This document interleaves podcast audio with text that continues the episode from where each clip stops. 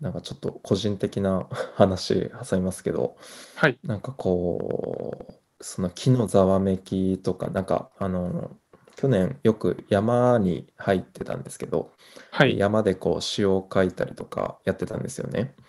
で、はい。そのなんか詩がなんか生まれてしまう時とかって、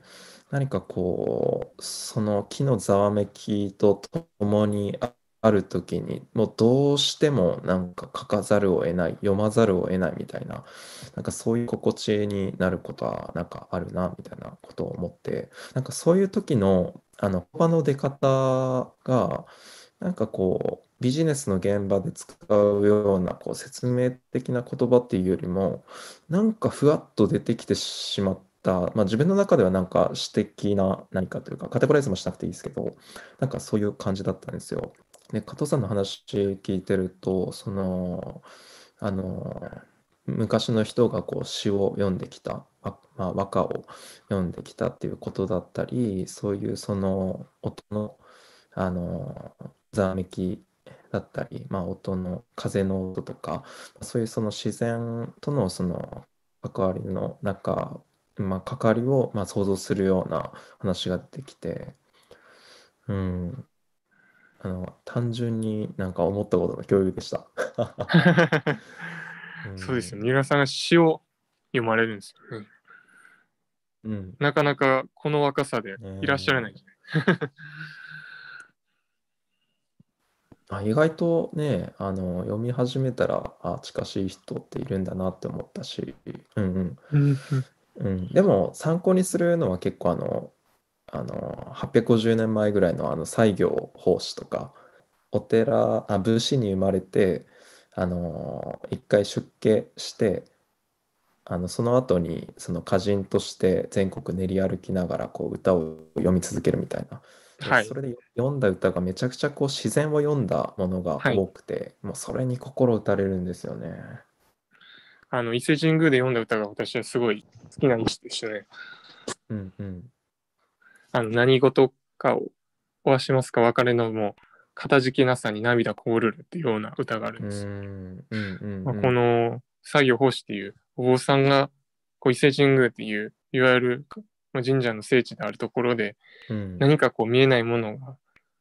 いらっしゃるっていう感覚がすごいもうかたじけなさで涙が自然とこぼれてくるっていうような歌があってうんうんうん。なんかもうこれを説明するのがこうおこがましいというか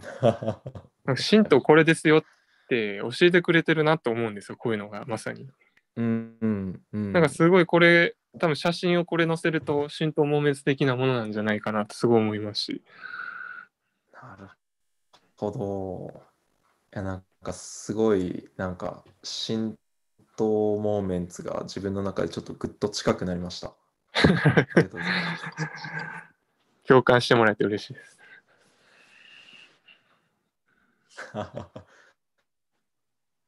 そっかそっか。じゃあ、祈りのこう習慣の中に、そういうしん、まあ、あの、浸透モーメンツというか、その感覚、近い感覚が、あの、感じるような音が聞こえてきたり、そういうはい。動きが伴ったりとか、はい。それをこう、日々やってらっしゃるんですね。創そうですね。そうですね。うん。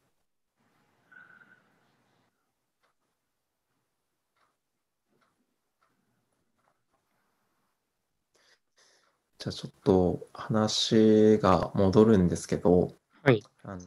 の、一番最初にこう、あの、まあ、神道観の話からこう修行の話になって、で、そこからあの、ちょっと海外にいた話、あと、ちょっとその前に、あの、他の神職者さんの方々との関わりの中でこう神道観がこう、まあ、芽生えていくというか定めていく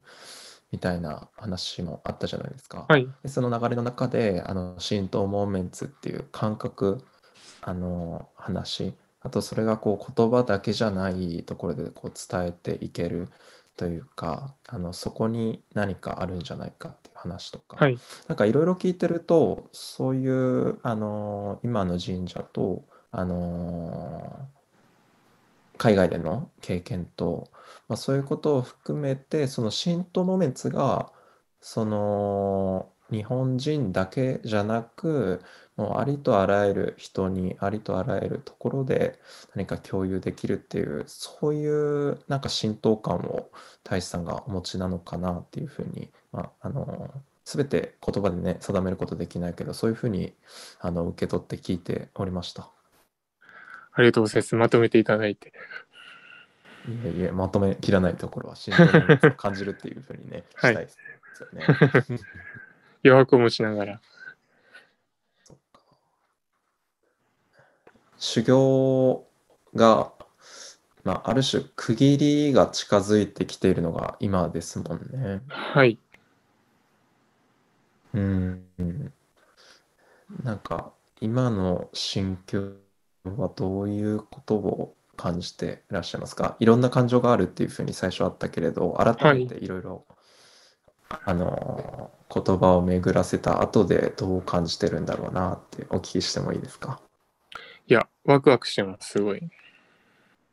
まあ、ワクワクしてるってところなんですけども、まあ、いろんな方とその、いわゆる浸透モーメンツっていうのを一緒に感じられるっていうところにワクワクしてるんですけども、まあ、特にその、まあ、家族ってところで話すと、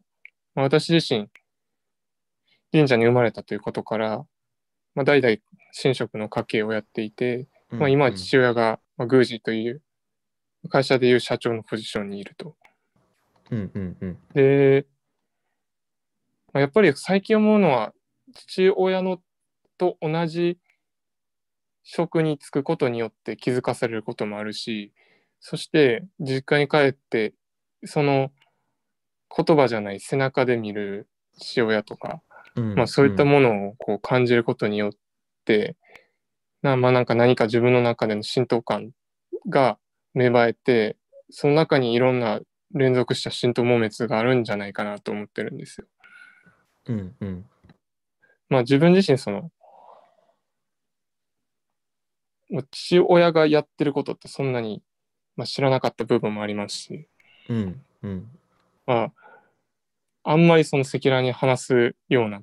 こともなかったですし思いを聞いたこともなかったですしそこまで。うんうんだからこう、まあおそらくどこの神社さんもそうだと思うんですけども、その神社を預かるというのはすごい大変なことだと思うんですよね。うんまあそんな中でこう、どういった思いで今まで過ごしてきてっていうのは、こう感じたいし、ワクワクしたいし、まあ何よりこう、まあ、今までこうやって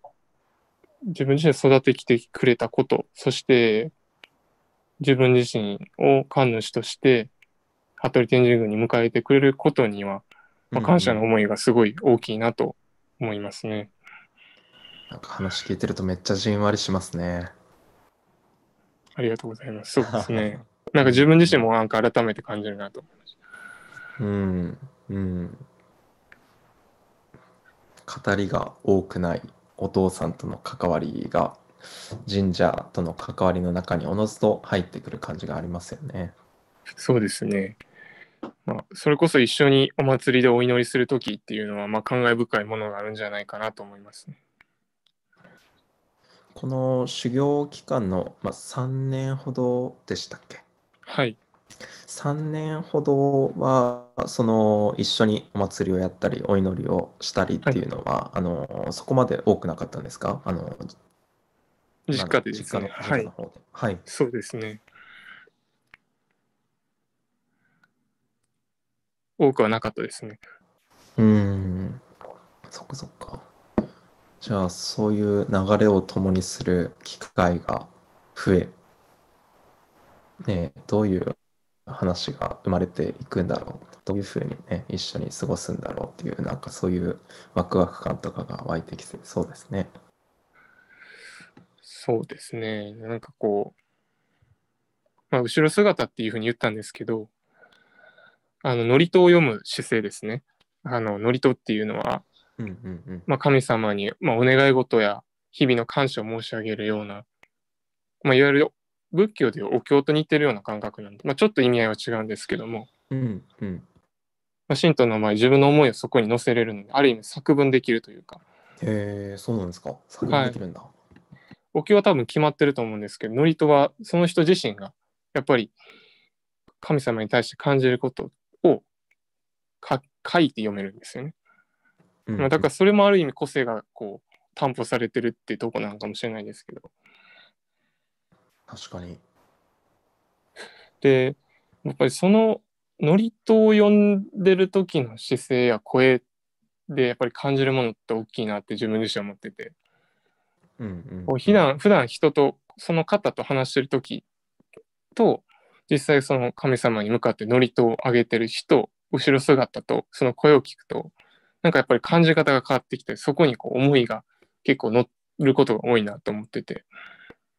うんで、うんこう、帰った、自分がこういう思いで実家に帰った時の、父親の祈る姿勢や思い、そしてその祝詞の声を聞いた時って、どういう感覚になるんだろうっていうのはすごい自分自身でも、まあ、考えさせられるなと思います。うーん、そっかそっか。ある種、ね、言葉で語らずに振る舞いと音と声となんかそこから伝わってくるままさにもうなんか浸透モーメンツとしてこう受け取っていくっていうねなんかコミュニケーション起こりそうな気がしますよね。そうですね。まあだからこう語らずとも感じるものって美しいなと思います、本当に。うんうんこうどうしても言葉になるとちょっとチープになってしまうところとかあると思うんですけどもうんうんうん。なんかその背中で語るってよく言うじゃないですか、うんうん。まあ、まさにそうだと思ってて。うん。日々の祈りの姿勢から見えてくるその人の後ろ姿。うん。それがなんとなく安心感であったりとか力強さを感じられるのって、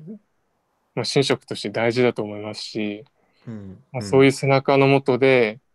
ご奉仕できるのはすごいありがたいなと思います。うん、うん。なるほど、そっか。